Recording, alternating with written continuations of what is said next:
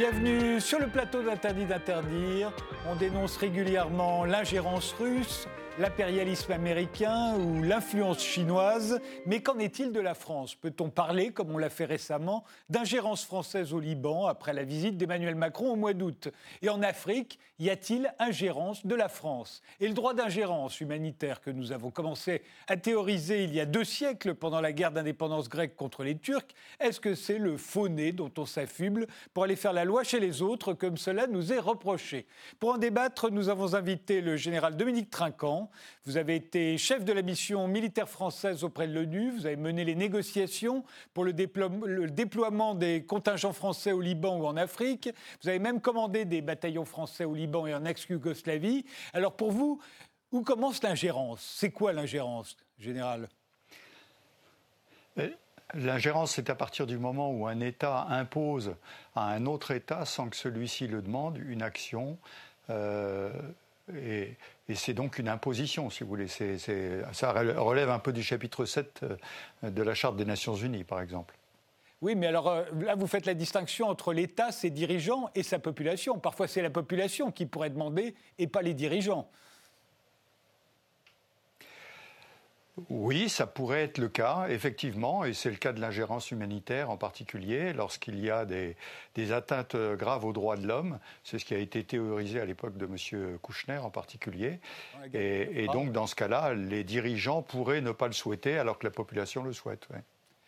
Stéphane Rials, vous êtes professeur de philosophie politique et de relations internationales à l'Université Paris 2 Panthéon-Assas. Vous êtes le président du conseil scientifique de la revue Droit, une revue française de théorie de philosophie et de culture juridique. Pour vous, ça commence euh, quand l'ingérence? Eh bien, il y a une définition de l'ingérence qui est dans le vocabulaire cornu, qui est la, la Bible des jeunes juristes. Euh, sans titre dans la gestion des affaires d'autrui. Donc à partir du moment où on a un titre à intervenir, il n'y a pas d'ingérence. Euh, par exemple, s'il y a euh, une autorisation du Conseil de sécurité, euh, ou bien s'il y a une invitation, une sollicitation à intervenir. Alors, en trois secondes, au Liban, on a parlé d'ingérence, je n'ai pas bien compris pourquoi, puisque les choses se sont presque passées, quoi qu'on ait pensé d'un certain nombre d'aspects des manières de M. Macron, se sont presque passés comme si les autorités libanaises euh, avaient euh, agréé au moins la venue de M. Macron. Il n'y a donc pas d'ingérence. Le président Aoun est allé l'accueillir à l'aéroport, s'est entretenu, entretenu avec lui. Donc je pense qu'on n'est pas dans le cas justement d'une immixtion sans titre dans la gestion des affaires d'autrui. On reparlera de, la visite d'Emmanuel Macron au Liban. Gil Mihaeli, euh, vous êtes historien, vous êtes le directeur de la rédaction du magazine Causeur, le directeur de la publication de la revue Conflit. Alors pour vous, l'ingérence, ça commence quand? Alors, on a vu avec mes deux précédents que euh, la définition euh, de dictionnaire, la définition juridique pose problème. Donc je dirais que L'ingérence, c'est l'intervention des autres. Quand nous sommes contre l'intervention, on l'appelle ingérence. Et quand on, souhaite intervenir, on soutient l'intervention, euh, on trouve euh, la justification euh, juridique, la légitimité de discours pour les rendre acceptables. Anna Morelli, euh, vous êtes historienne, professeure honoraire à l'Université libre de Bruxelles et vous êtes l'auteur de Principes élémentaires de propagande de guerre aux éditions Quartier Libre, un livre euh, qui a fait beaucoup parler, qui continue de faire beaucoup parler. Alors pour vous, l'ingérence, ça commence quand? Eh bien, euh, lorsqu'on s'ingère dans une affaire, ça veut dire qu'on se mêle de cette affaire sans en avoir le droit ni l'autorisation. Et pour moi, euh, l'exemple de la Yougoslavie en 99 est clairement un exemple d'ingérence de l'OTAN dans les affaires de la Yougoslavie. En 99, il faut se souvenir que l'OTAN a bombardé Belgrade euh, euh, parce que, euh, parce que les, Serbes, à ce moment-là, ne voulaient pas laisser l'indépendance du Kosovo. Il y a d'ailleurs toujours à Belgrade les immeubles détruits à cette occasion. Alors revenons pour commencer ce débat sur la visite d'Emmanuel Macron au Liban. Il faut rappeler qu'il a été le premier dirigeant à se rendre au Liban juste après l'explosion du port de Beyrouth. et il, est, il a tenu, disait-il, à à mettre la pression sur les, dirigeants libanais. C'est lui qui a employé l'expression, euh, il a appelé à de profonds changements, et c'est Jean-Luc Mélenchon qui a parlé le premier d'ingérence. Il a dit attention, ça commence à ressembler à de l'ingérence. D'autres ont repris l'expression par la suite. Euh, Emmanuel Macron, d'ailleurs, euh, a, répondu si la France ne joue pas son rôle, l'ingérence sera celle d'autres puissances, sous-entendu l'Iran, bien entendu. Alors, là, en l'occurrence, euh, Stéphane Rial a commencé à répondre, mais est-ce qu'il y avait ingérence ou est-ce qu'il y avait risque d'ingérence? Est-ce que le mot était bien choisi? Euh, Général Trinquant? Non, moi, connaissant euh, particulièrement le, Liban, je dirais qu'il y avait à la fois un mouvement de la population qui souhaitait euh, une intervention extérieure. On se souvient de toutes les manifestations qu'il y avait sur la place des Martyrs. Et à la fois, comme ça a été précisé euh, tout à l'heure, le président Aoun est venu accueillir le président de la République. l'ensemble des partis, y compris le Hezbollah, ne se sont pas opposés à la présence du président Macron, les deux fois d'ailleurs, la première fois et la deuxième fois. Et donc je pense que, euh, j'allais dire, il a joué un rôle en venant sur place de médiateur ou d'accélérateur de mouvements qui étaient souhaités à la fois par la population et un petit peu imposés aux dirigeants qui n'arrivaient pas à bouger. Anne Morelli, Alors, je ne suis pas d'accord parce que euh, je ne pense pas que c'était simplement une visite d'empathie. C'est très gentil de la présenter comme ça, mais je pense que c'est un relent de euh, colonialisme, je dirais. Euh, la France a été la, puissance tutélaire du Liban et rêve d'avoir encore une place dans ce jeu politique. Et euh, je pense qu'on n'accepterait absolument pas l'inverse. C'est-à-dire que la Belgique, euh, elle a été euh, la puissance coloniale du Congo, mais on serait vraiment très étonné que pour résoudre notre crise politique qui dure depuis 500 jours, euh, on est la visite du président de la République démocratique du Congo ou du président burundais qui viendrait nous expliquer quels sont en fait euh, euh, nos, problèmes et comment les résoudre. Donc c'est toujours assez en sens unique, c'est l'ancienne puissance coloniale qui va donner des conseils à son ancienne colonie. Gérald Trinquant, un mot de réponse Oui, non, il ne s'agissait pas d'empathie, je n'ai pas employé du tout ce terme-là.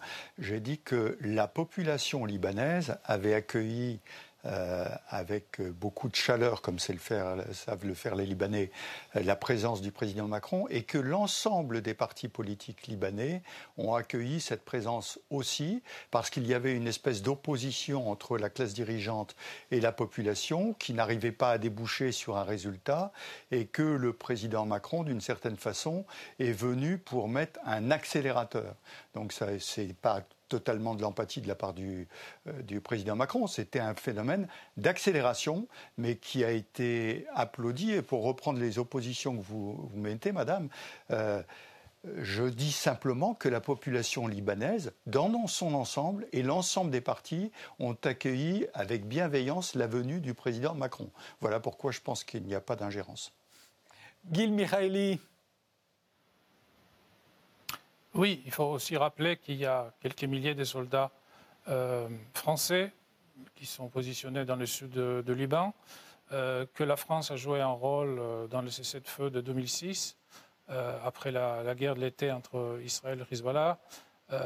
sans aller plus loin, la France joue un, un rôle particulier dans ces pays. je sais que certains, j'ai même entendu des amis euh, libanais qui étaient outrés, euh, mais c'était plutôt euh, de la manière dont Macron a, s'exprimé publiquement. le fait que la France essaye d'intervenir pour faciliter, même si on peut dire que ça, ça, sert aussi les, intérêts de la France. Je ne vois pas le, problème aussi longtemps qu'il y, a une convergence entre les intérêts euh, libanais et les intérêts français. Je, trouve que c'est parfaitement euh, légitime. Euh, mais je pense que ce qu'il a fait publiquement a fortement desservi l'effort diplomatique et autres économiques qu'il est, en train de, est en train de mener qui, euh, lui, me semble parfaitement justifié. Mais euh, Gilles pour, euh, pour reprendre la définition que vous donniez tout à l'heure, vous disiez l'ingérence, c'est toujours celle des autres. Là, on voit bien qu'Emmanuel Macron, quand on lui dit ingérence, il dit non, non, pas ingérence, mais si on ne joue pas notre rôle, sous-entendu qui n'est pas de l'ingérence, en revanche, d'autres puissances, elles, vont faire de l'ingérence et il pense évidemment à l'Iran. Il aurait pensé autrefois à la Syrie, qui était très présente au Liban, qui aujourd'hui n'en a peut-être moins les moyens. Euh, est-ce que ça répond aussi à ce que vous disiez tout à l'heure Au fond, l'ingérence, c'est celle des autres? Oui, tout à fait. Euh, ce qu'on appelle la communauté internationale n'est pas en république. Euh, il n'y a pas en puissance tiers, comme en France, l'État, la justice. Il n'y a pas de monopole international sur l'utilisation de la, violence. Donc les rapports entre les États ne sont pas comme les rapports entre les citoyens euh, au sein d'un État ou d'une république. Euh, si ce n'est pas la France, ça va être euh, quelqu'un d'autre. donc, puisque la France joue, jouit d'un avantage, c'est l'avantage des liens qui sont, qui sont anciens, c'est l'avantage de, la langue française, de la culture française, euh, c'est aussi l'avantage tout simplement du fait qu'il y a énormément de, Libanais qui sont aussi euh, français, qui ont la double euh, nationalité. On aurait pu constater récemment à quel point on, est proche par les, entretiens sur les, chaînes télé et radio, les interviews avec des, Libanais de la rue qui s'exprimaient dans un français aussi impeccable que, si c'était des gens à Marseille ou à, je sais pas, à Nice. Euh, donc il y a une véritable proximité, euh, des liens entre les élites, pas uniquement euh, et, la France.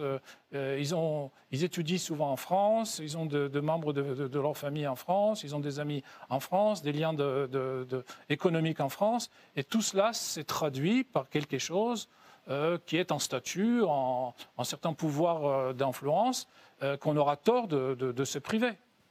Stéphane Rial, oui, ce que, je pense, c'est que le mot ingérence n'est pas adapté, mais que néanmoins ce qui a été dit sur les nostalgies de la puissance mandataire euh, n'est pas excessif. C'est-à-dire que euh, la France, comme d'ailleurs l'Angleterre, les, deux grandes puissances régionales mandataires euh, de la SDN, continuent à jouer un rôle considérable, peut-être surdimensionné, et s'il s'agit, c'est ce que j'évoquais tout à l'heure, du ton de M. Macron, du choix des termes, euh, je pense que même s'il n'y a pas eu ingérence, il y a peut-être eu, euh, disons, un petit peu trop d'autoritarisme dans le ton euh, qui n'était pas forcément bienvenu et qui peut faire soupçonner l'arrière-pensée d'ingérence. Voilà ce qu'on peut dire, je pense.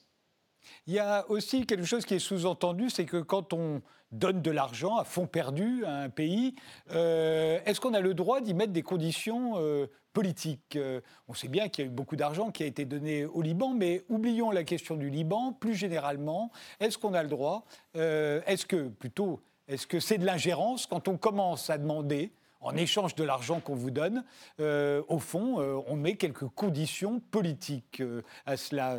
Anne Morelli alors moi, j'aurais voulu peut-être revenir sur la définition de M. Michaeli. Euh, je suis tout à fait d'accord avec lui pour dire que l'ingérence, c'est toujours celle des autres. C'est un peu comme l'information et la propagande. Nous faisons de l'information, les autres font de la propagande. Et donc, lorsque euh, nous nous infiltrons dans un pays pour euh, lui porter la bonne parole, pour euh, lui apporter la démocratie, etc., on ne présente cela évidemment jamais comme de l'ingérence, c'est simplement de la montée d'âme, de la une volonté d'élargir la démocratie, etc. Et je crois que c'est très important de voir qu'il y a ce double langage et que euh, lorsque euh, Macron fait son discours euh, au Liban, on n'en retient que l'aspect généreux, je dirais. Oui, il apporte de l'argent et bien sûr, en contrepartie, il va demander certaines choses. je pense qu'on devrait aussi mettre un petit peu l'accent sur les contreparties économiques. Est-ce que l'armement du Liban n'est pas essentiellement de provenance française? Même l'armement qui, euh, selon Amnesty International, sert à réprimer les émeutes, les manifestations. Et donc, il y a là des marchés, des marchés qu'il faut soutenir. Et la France soutient ces marchés, comme l'Italie euh, soutient ces marchés en Libye euh, ou ailleurs. Réponse, Général Trinquant oui, juste un point pour ne pas revenir sur les marchés d'armement du Liban, qui, croyez-moi, j'en connais le sujet, euh, sont vraiment quelque chose de très léger, voire anecdotique. Euh, en revanche, j'ai beaucoup apprécié l'intervention sur ce qui s'est passé en 2006, parce que je voudrais rappeler que euh, le fond, c'est que le Liban est toujours en guerre contre Israël et que en 2006, Israël était intervenu au Liban et que s'il y a une résolution qui a ramené la paix dans cette zone, c'est en particulier parce que la France était au Conseil de sécurité à la manœuvre, a rédigé la, résolution, mais non seulement ça, mais a assuré la garantie du sud Liban de l'évacuation de l'armée israélienne par la présence de forces françaises. J'ai eu l'honneur de commander un bataillon là-bas, bien avant, mais un bataillon français, plus des Italiens, plus des Espagnols. Et ce sont 12 000 hommes qui se sont déployés pour assurer la garantie à la fois à Israël et à la fois au Liban. Et je pense que les Libanais sont redevables à la France des efforts qu'elle fait en permanence pour installer la paix euh, dans ce pays. Donc c'est pour ça que les récentes interventions, je pense, vues du côté libanais, ne sont pas euh, euh, quelque chose de très choquant compte tenu du rôle que la France tient, bien sûr, il y a un siècle, mais aussi actuellement. Dilmé Eli, est-ce qu'on a le droit de mettre des conditions euh, euh, ou est-ce que c'est de l'ingérence quand on donne de l'argent à, un État? Ce sont des relations de, pouvoir, bien évidemment. quand on donne de l'argent, ce n'est pas l'argent de quelqu'un, c'est l'argent public, disons. Euh, donc les, citoyens français ont le droit de savoir pourquoi on a donné cet argent-là euh, aux Libanais, pourquoi cette somme-là, à quoi ça sert, en quoi ça, renforce la sécurité de la France, en quoi ça contribue à la prospérité de la France, est-ce que ça va créer des, euh, emplois, est-ce que ça va apporter quelque chose de positif à la France C'est comme ça qu'il faut, qu'il faut voir les choses. Après, évidemment, la question est quelles sont euh, ces conditions.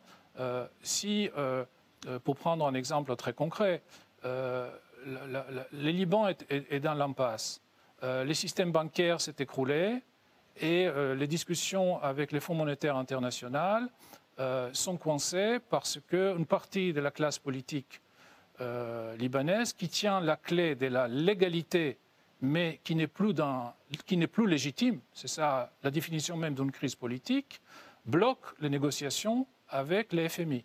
Les spécialistes, y compris les hauts fonctionnaires libanais, euh, disent que la position de ceux qui bloquent euh, l'accord avec les FMI sont pas raisonnables, que les gens euh, sont en train de, de garder leur précaré, autrement dit que c'est la corruption.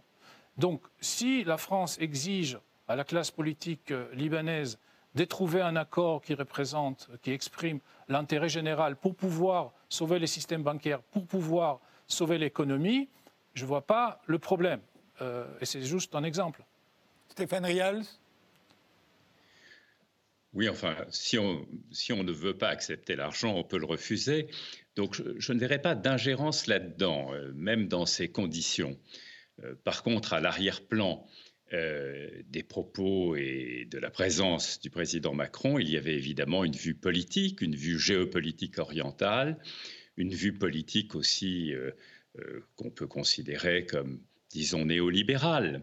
Et en ce sens, il n'y a pas ingérence, mais il y a bien une action proprement politique tendant à exercer une certaine pression à la fois internationale et aussi sur le plan du contenu des réformes économiques. donc ce n'est pas l'ingérence, mais ce n'est pas non plus quelque chose de neutre. C'est entre les deux. Justement, à l'époque euh, où la Grèce avait affaire à ce qu'on appelait la troïka, euh, on se souvient, beaucoup de gens ont employé le mot ingérence en disant, ben voilà, la troïka, quand elle, euh, est susceptible de prêter de l'argent à la, à la, Grèce, elle y met des conditions, des conditions économiques, mais qui deviennent rapidement des conditions politiques, et c'est de l'ingérence. C'est la même question pour moi. À partir du moment où on donne de l'argent, où on en prête, est-ce qu'on a le droit de mettre des conditions sans qu'on vous dise, vous faites de l'ingérence, Stéphane Rials? Disons que l'ingérence, la vraie, on la connaît, ça a été par exemple la Libye. Alors là, il y a eu une ingérence qu'on ne peut placer sous aucune autre catégorie que l'ingérence. Euh, dès lors qu'on n'atteint pas un certain type de configuration, je crois qu'il vaut mieux ne pas utiliser au fond polémiquement le mot ingérence, sachant qu'il y a déjà beaucoup de matière à polémiquer contre les propos du président Macron et contre peut-être une partie de ses démarches. Euh, ingérence n'ajoute rien. Voilà mon sentiment euh, pour ce qui est de rendre compte de ce qui s'est passé au Liban. Quelqu'un d'autre euh, veut ajouter quelque chose Anne Morelli Non, moi, mon obsession, si vous voulez, c'est l'utilisation des termes. C'est-à-dire que euh, si c'est un de nos amis, euh, on ne va jamais employer ce mot d'ingérence, on va toujours le refuser, on va lui prêter des motivations euh, pures, alors que si c'est quelqu'un d'un autre camp, on va tout de suite aller voir ses préoccupations géostratégiques et économiques. Or, moi je pense que dans, dans toutes les actions de politique internationale, il y a ces deux dimensions il y a la géostratégie et il y a l'économie. Et la géostratégie est aujourd'hui extrêmement présente dans le Moyen-Orient, où chacun essaie d'avancer ses pions, et la France parmi d'autres. Gil Mereili oui, je suis d'accord, mais euh, je pense que juste que pour moi, ça me semble parfaitement légitime, euh, voire nécessaire, donc euh, ça ne me, ça me dérange pas du tout. Et, pour tout vous dire, si euh, grâce au rôle que la France est en train de jouer au Liban, si jamais ça aboutit dans quelque chose de positif, des sociétés françaises augmentent leurs ventes euh, sur ces marchés, tant mieux. Je ne pense pas que c'est un mauvais, c'est un mauvais, mauvais usage, disons, de la puissance française. Dominique Trinquant? Oui, j'avoue ne pas bien comprendre ce que c'est que la pureté en géopolitique. Euh, évidemment que dans des actions comme ça, il y a des arrière-pensées euh, géopolitiques. Euh, ces actions qui sont entreprises pour le Liban sont naturellement pour le bien du Liban, évidemment, mais aussi pour la position de la France dans la région. Et je vois rien de contradictoire à ça. Ça fait rire euh, Anne Borelli, vous pouvez nous dire pourquoi? Oui, oui, pour le bien, on intervient toujours pour le bien des autres. On est allé libérer les, pauvres femmes afghanes qui voulaient porter le bikini au lieu de la burqa. On est allé libérer les, Kosovars. On va toujours libérer euh, des gens ou les aider. C'est toujours très beau. Mais je pense que euh, nos actions ne sont pas poussées par cette pureté. Dominique Trinquant? Non, comme je le dis, je ne vois pas où est la pureté. Euh, c'est vous qui l'employez, madame, pas moi. Euh, je dis simplement que ce n'est pas parce qu'on va aider le Liban qu'on n'a pas des arrière-pensées politiques euh, pour la France, géopolitique plutôt, pour le rôle de la France, à la fois sur cette zone et dans le monde. Je le rappelais, lorsqu'en 2006, il a fallu négocier un, accord pour installer la paix au Liban. C'est la France qui a tenu la plume, c'est la France qui a rapproché les opposés et c'est la France qui a déployé ses soldats. Alors elle l'a fait et je, le pense pour le bien du Liban, puisque ça a arrêté la guerre de 2006, mais elle l'a fait aussi, bien sûr, pour le rôle important que la France joue comme membre permanent du Conseil de sécurité. Je, trouve que le terme pureté est totalement euh, euh, étranger à ce type de, à ce type de relations que nous entretenons. Euh, je rappelle que les États ont des intérêts. Et l'intérêt de la France est bien sûr de jouer un rôle important à la place qui est la sienne. Ce qui est curieux, c'est qu'on ne dit jamais on va aller faire la guerre là-bas pour étendre notre zone d'intérêt euh, géostratégique ou pour défendre nos, euh, intérêts économiques. Ça, on ne le dit jamais, mais on présente toujours ça sous des motivations humanitaires, sous des motivations nobles, et euh, la, réalité des objectifs n'est jamais passée dans l'opinion publique. On fait une pause, on reprend ce débat juste après, on va quitter le Liban et on va s'intéresser à l'Afrique.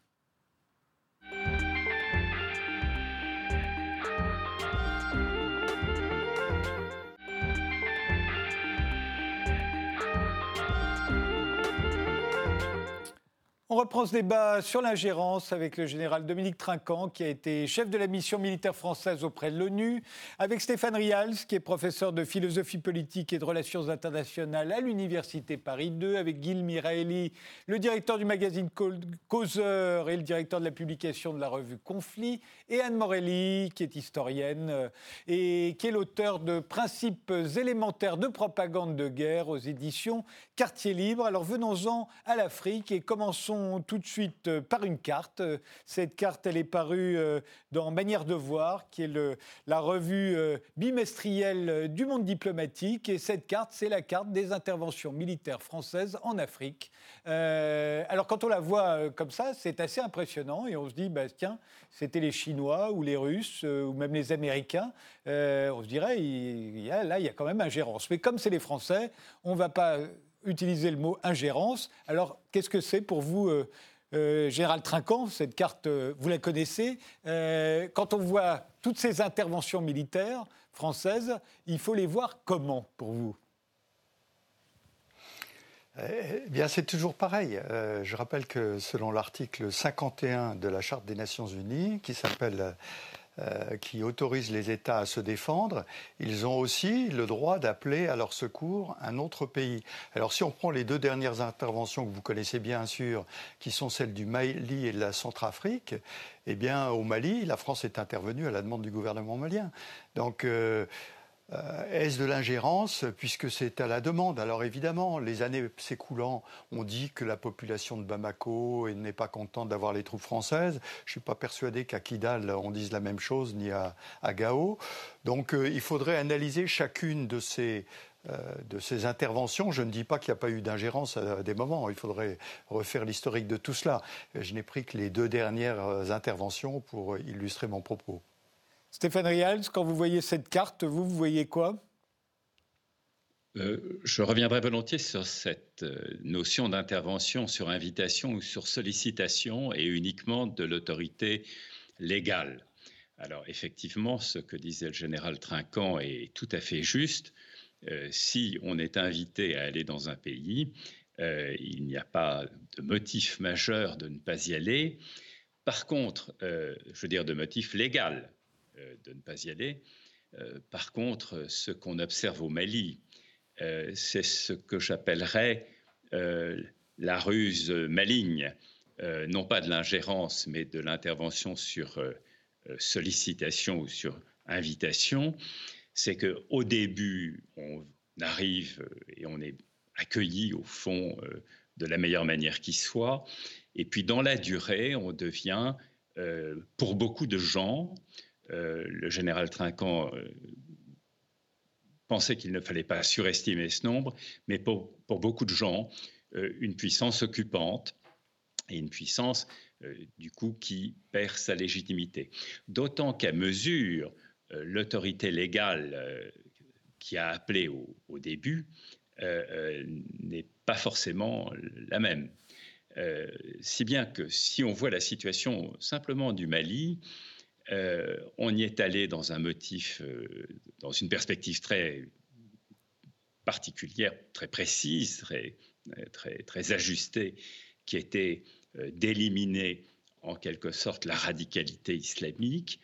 Et on voit aujourd'hui que l'imam Diko, formé en Arabie saoudite, qui est par ailleurs certes un, ami de la France, que l'imam Diko euh, est en train de devenir, il dit qu'il va retourner à ses affaires ordinaires, en train de devenir un personnage tout à fait central à nouveau.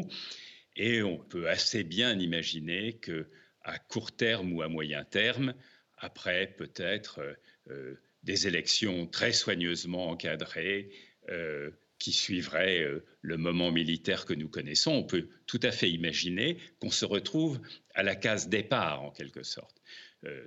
Alors, c'est moins ici la question de l'illégalité de notre présence, puisque je ne crois pas qu'il y ait illégalité au sens du droit international, que de la rationalité de long terme de ce genre d'action qui se pose, me semble-t-il. Gilles Au fond, pourquoi la France intervient euh, si souvent dans ces pays euh, et euh, rarement dans d'autres? Parce que ces pays-là ne fonctionnent pas si la France est intervenue en janvier 2013 au Mali, c'est parce que l'État malien était en faillite et que l'armée malienne s'est évaporée devant quelques colonnes de 4-4. Euh, euh, franchement, euh, ça en armée, c'est même un abus de langage. face à cela, une armée qui a été formée pendant des années a disparu. Donc il y a, un, grave problème. Et, euh, comme, euh, comme l'avait dit euh, mon prédécesseur, on a passé de, Serval, qui est le sauvetage de Bamako et, de repousser les colons qui sont venus du nord, à Barkhane. Et Barkhane, ce n'est pas une intervention militaire. Barkhane, c'est une opération qui s'inscrit dans la durée la France ne peut pas arrêter l'opération Barkhane parce qu'il n'y a personne pour euh, prendre la euh, même les G5, donc les, autres pays euh, de la Mauritanie au Niger, qui doivent, avec l'armée malienne qui n'existe pas toujours, à un moment ou à un autre, constituer ces forces armées, ces cette force armée capable de, tenir et de soutenir en souveraineté euh, qui, digne de, ces noms, on n'est pas prêt, on n'est pas prêt, à, on n'est pas prêt à les voir. Et si on le fait pas, si on le fait pas, euh, on aura des attentats au Bataclan, à Charlie Hebdo, euh, on aura des, on aura des, migrants encore plus en Grèce, en Italie, en Espagne. C'est très concret. Est-ce qu'on ne va pas faire là-bas, à quelques milliers de kilomètres d'ici, on va le faire à quelques centaines de mètres de studio où, nous sommes aujourd'hui. C'est aussi simple que ça. Anne Morelli Oui, alors euh, la question du Mali est intéressante parce qu'il y a cet appel à une puissance qui doit venir rétablir l'ordre. Alors c'est un vieux système, une vieille stratégie euh, de propagande. On ne dit pas euh, nous allons intervenir, mais nous sommes appelés et un gouvernement plus ou moins fantoche peut toujours rappeler euh, une, puissance étrangère à venir euh, euh, intervenir. Alors, ça pose la question, est-ce qu'on doit toujours répondre aussi? Si demain les Ukrainiens nous demandent d'intervenir contre la Russie ou les Estoniens, est-ce que nous allons répondre à leurs demandes? Et d'autre part, il y a toujours cette question de vocabulaire. Est-ce que les Français au Mali sont des occupants ou des libérateurs? Alors, euh, je répondrai par euh, une petite euh, question plaisante qu'on me posait quand j'étais enfant. ma famille est pour moitié napolitaine. À Naples, il y avait une présence américaine militaire très visible. Et on nous demandait quelle est la différence entre un pays libre et un pays occupé. Et la réponse, c'est que le pays libre, il est occupé par les troupes américaines ça, ne fait pas rire tout le monde. le général Trinquant sourit, mais ça me fait rire. non, mais je trouve, pardonnez-moi, mais je trouve ça, je trouve ça toujours un petit peu décalé. Évidemment qu'on n'est pas obligé de répondre à l'appel d'un pays euh, qui est dans la difficulté, mais là, je reviens toujours aux intérêts des États dont je parlais tout à l'heure. Si nous répondons, c'est que c'est dans notre intérêt aussi, et ceci a très bien été démontré tout à l'heure. Euh, la menace djihadiste dans cette zone du Sahel, c'est notre frontière sud, et que si nous n'intervenons pas là, nous risquons d'intervenir chez nous. Donc on avait intérêt à intervenir, et en plus, comme cela a été également exposé, c'est tout à fait légal puisque c'est un pays qui nous l'a demandé. Alors, Madame parle de gouvernement fantoche. Moi, je veux bien. Euh, bon, c'est des gouvernements légalement élus, hein, donc euh, on peut mettre en cause la légalité de l'élection de ces pays. Et en revanche, l'évolution aujourd'hui, moi je la comprends parfaitement de la part d'un certain nombre de Maliens. Euh, si vous voulez intervenir en 2013 et être toujours présent en 2020, que se passe-t-il? Il y a de l'impatience à la fois sur la réforme de l'État et à la fois sur le combat contre les djihadistes. Donc je la comprends, cette impatience. Et c'est à nous de prouver que le combat que nous menons, en particulier qui n'est pas à Bamako, je rappelle, il n'y a pas de troupes françaises à Bamako, et les manifestations ont lieu à Bamako. Donc euh, le combat que nous menons dans le Nord, en particulier dans la zone des trois frontières, est efficace pour réduire la menace djihadiste, mais ensuite, bien sûr, c'est aux États de prendre leurs responsabilités et d'établir la paix. Nous, nous faisons en sorte que les armes se taisent. Et ensuite, il faut que les États, eux, installent l'état de droit dans leur région. Euh, c'est vrai que euh, notamment en Afrique, mais pas seulement en Afrique, euh, le fait qu'un État ou qu'un gouvernement soit démocratiquement élu ou pas, est-ce que ça change? On se souvient que les Américains euh, répondent à l'appel du gouvernement sud-vietnamien, qui est une dictature à l'époque, exactement comme les Soviétiques répondent à l'appel du gouvernement afghan en 1979, qui n'est évidemment pas démocratique. et nous, il nous arrive de répondre à l'appel de dictateurs africains qui n'ont jamais été élus par personne et, que l'on soutient parfois contre une rébellion peut paraître, qui peut paraître par ailleurs totalement justifiée. Comment est-ce qu'on s'y prend dans ces cas-là? Alors on peut se dire, bon, ben, on obéit à notre intérêt, mais ça ne suffit pas, ça ne peut pas nous suffire. Guy Meiraeli. Bon, euh, il, faut, il faut espérer que ceux qui prennent la décision euh, prennent en compte euh, tous les aspects. Euh, qu'est-ce que ça nous, apporte et surtout quelle est l'alternative? Souvent, euh, des choses qui semblent très moches, euh, même quand on décide, pas uniquement rétrospectivement, on, on se sent obligé de le faire parce que l'alternative est encore pire. Sauf que ce truc moche et pas bien, c'est la chose qu'on voit, qu'on peut critiquer, c'est la réalité. Et ce qu'on a empêché, personne ne peut le voir. Donc, euh, je pense que souvent, c'est, souvent c'est le cas et on, arrive rarement à, vraiment poser la question si on ne le faisait pas, euh, quelle, serait euh, la situation aujourd'hui? C'est, à ça qu'il faut, qu'il faut réfléchir. la question s'était effectivement posée après l'invasion de l'Irak par les Américains. Ils ont dit mais ça aurait été pire si on n'y était pas allé on peut se poser la question, effectivement. Euh, et, puis de la France euh, en Libye. En, Libye, on, dit encore, bah, si on n'y était pas allé, il y aurait eu des massacres. Oui, oui. Non, mais je ne dis pas que c'est toujours euh, le, moindre, le moindre mal. Peut-être parfois c'est pire, on ne sait pas.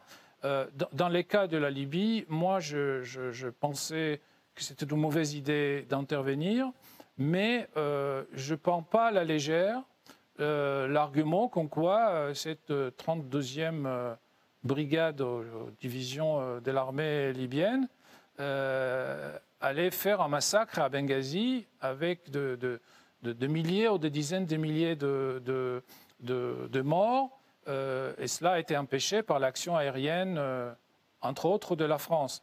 On peut aussi se poser la question, est-ce que la suite était euh, absolument euh, inéluctable. Est-ce qu'après avoir euh, sauvé Benghazi, on aurait pu faire autrement? Peut-être. c'est clair qu'aujourd'hui, on vit avec les conséquences de ce qui s'est passé en 2012 et pas avec les conséquences de ce qui aurait pu se passer si on n'a rien fait. On rien fait. alors je répète et j'assume, j'étais contre, mais je, je, néglige pas et je ne prends pas à la légère les arguments sincères de ceux qui voulaient empêcher un massacre. À l'époque, on y va pour empêcher un massacre, mais par ailleurs, on renverse le dictateur. Euh, et tout le monde, à ce moment-là, n'est pas d'accord. Est-ce que est-ce que l'ingérence admettons pour l'ingérence humanitaire qui consiste à empêcher le massacre, mais l'ingérence qui consiste à renverser le dictateur, ce que personne ne nous avait demandé, euh, est-ce que est-ce qu'on n'a pas franchi un pas là? Général Trinquant? Oui, c'est d'ailleurs ce que nous reprochent en particulier la Russie et la Chine, puisque vous savez que la résolution euh, sous chapitre 7 qui avait été adoptée à l'époque à la demande de la France euh, demandait d'intervenir, mais que l'abstention de la Russie et de la Chine a été obtenue parce qu'il était compris qu'il y aurait certaines limites et ces limites ont été franchies. Ce qui, depuis, amène à une grosse difficulté dans l'adoption des résolutions au Conseil de, sécurité. Donc je suis d'accord avec vous, euh, on a probablement été au-delà de ce qui était autorisé. Beaucoup de pays africains nous le reprochent. Hein, le président Issoufou en particulier l'a dit très clairement. Il a dit Moi, on m'a jamais demandé mon avis, alors que ma frontière nord est, proche et euh, sur la frontière libyenne. Donc, beaucoup d'Africains reprochent le fait qu'on ait renversé un dictateur sanguinaire, certes, mais qui a porté malgré tout une certaine stabilité dans cette zone. Donc euh, je pense que ça peut, se discuter effectivement et cette résolution est peut-être allée trop loin. Maintenant, comme euh, cela vient d'être dit, Aujourd'hui, il est plus facile de regarder les choses comme ça. Moi, j'ai souvenir, pour être allé à Tripoli après le départ euh, du président Kadhafi, euh, d'avoir vu un pays qui avait fait des élections, qui avait fait une nouvelle constitution et dont on pouvait penser qu'il allait vers le chemin de la paix. Il n'a pas été accompagné du tout dans cette période-là. Tout le monde l'a laissé tomber. Et ensuite, on est revenu aux vieux démons euh, qui sont de prendre les armes pour essayer d'imposer sa loi. Stéphane Rial Oui, euh, ce, qu'a dit le général Trinquant est très juste. Le Conseil de sécurité euh, se trouve en quelque sorte bloqué euh, par la façon dont l'affaire libyenne a tourné. Monsieur Juppé était allé pour remporter, si j'ose dire, le morceau, et il l'avait emporté. En réalité, il y avait des arrière-pensées qui étaient d'aller trop loin. Euh, simplement, euh, un certain nombre de personnes ne veulent plus jouer avec nous, en quelque sorte, au Conseil de sécurité. C'est le cas, effectivement, de la Russie en particulier et de la Chine. Alors, euh, l'autre aspect, peut-être, c'est que lorsque on intervient à des motifs supposément ou effectivement humanitaires, on a aussi l'intention de faire du changement global de régime euh, économique, politique, etc. après. D'où euh, l'élimination de Muammar Kadhafi, à supposer qu'il n'y ait eu que ces aspects, mais laissons de côté un certain nombre d'autres allégations, dirons-nous. Euh, lorsque on, veut en quelque sorte remodeler sur notre modèle supposé un certain nombre de pays, on les plonge dans de très grandes difficultés. Euh, Muammar Kadhafi était un homme, euh, un, très brillant homme politique euh, intérieur. Et ça, je crois qu'on n'en parle pas souvent, qui savait très bien faire fonctionner ce monde très complexe qu'est le monde libyen, qui ne renvoie pas seulement à l'opposition cyrénaïque tripolitaine, si vous voulez, mais à une fragmentation qui est la fragmentation des sociétés traditionnelles. Et euh, le colonel Kadhafi savait très bien euh, trouver les transactions que ces systèmes appellent. Si bien que le beau système euh, qui a si brièvement marché que l'on a mis en place après, s'est trouvé en quelque sorte miné par le fait qu'il n'était pas forcément adapté à la structure sociale. On fait comme si on pouvait plaquer des systèmes économiques, des systèmes politiques sur des sociétés quelles qu'elles soient. Et ces sociétés très diverses euh, réagissent très différemment à ce type de système qui n'opère pas tous toujours de la même manière selon les sociétés auxquelles on les applique.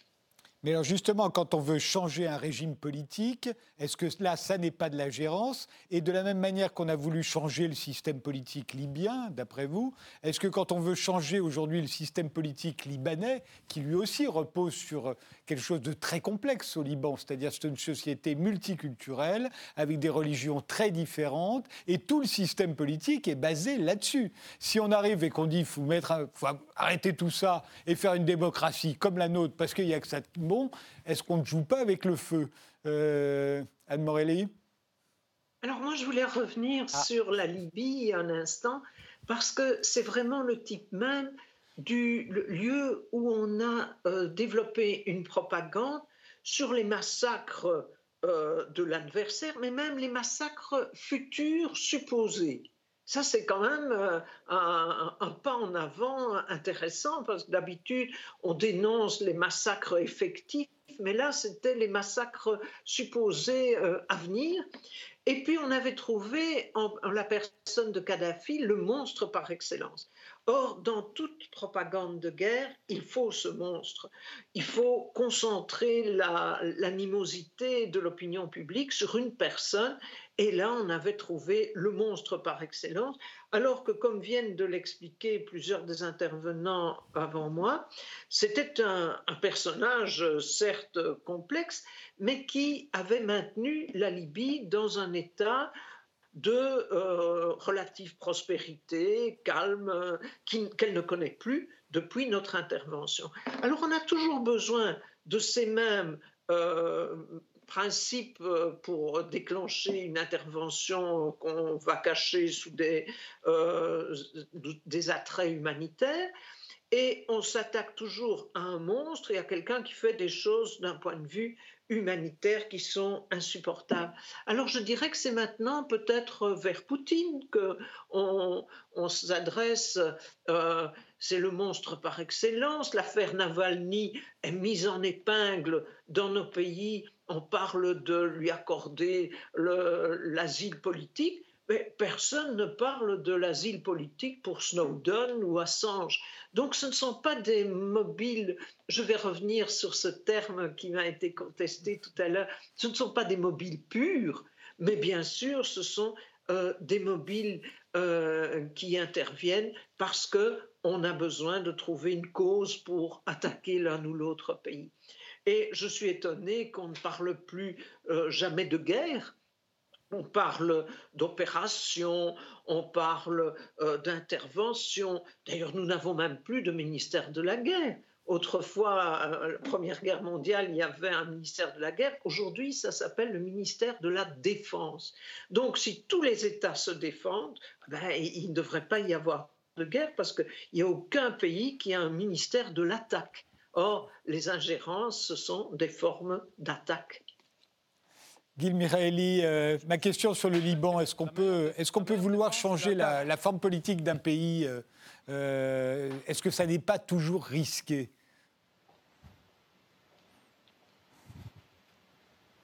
Ah, je crois qu'on n'entend plus Gil, ou plutôt il ne m'entend plus.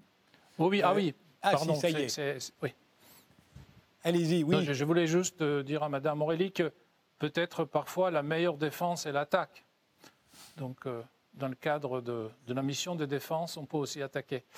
Euh, je, pense qu'il n'y a, pas de, a pas de règle.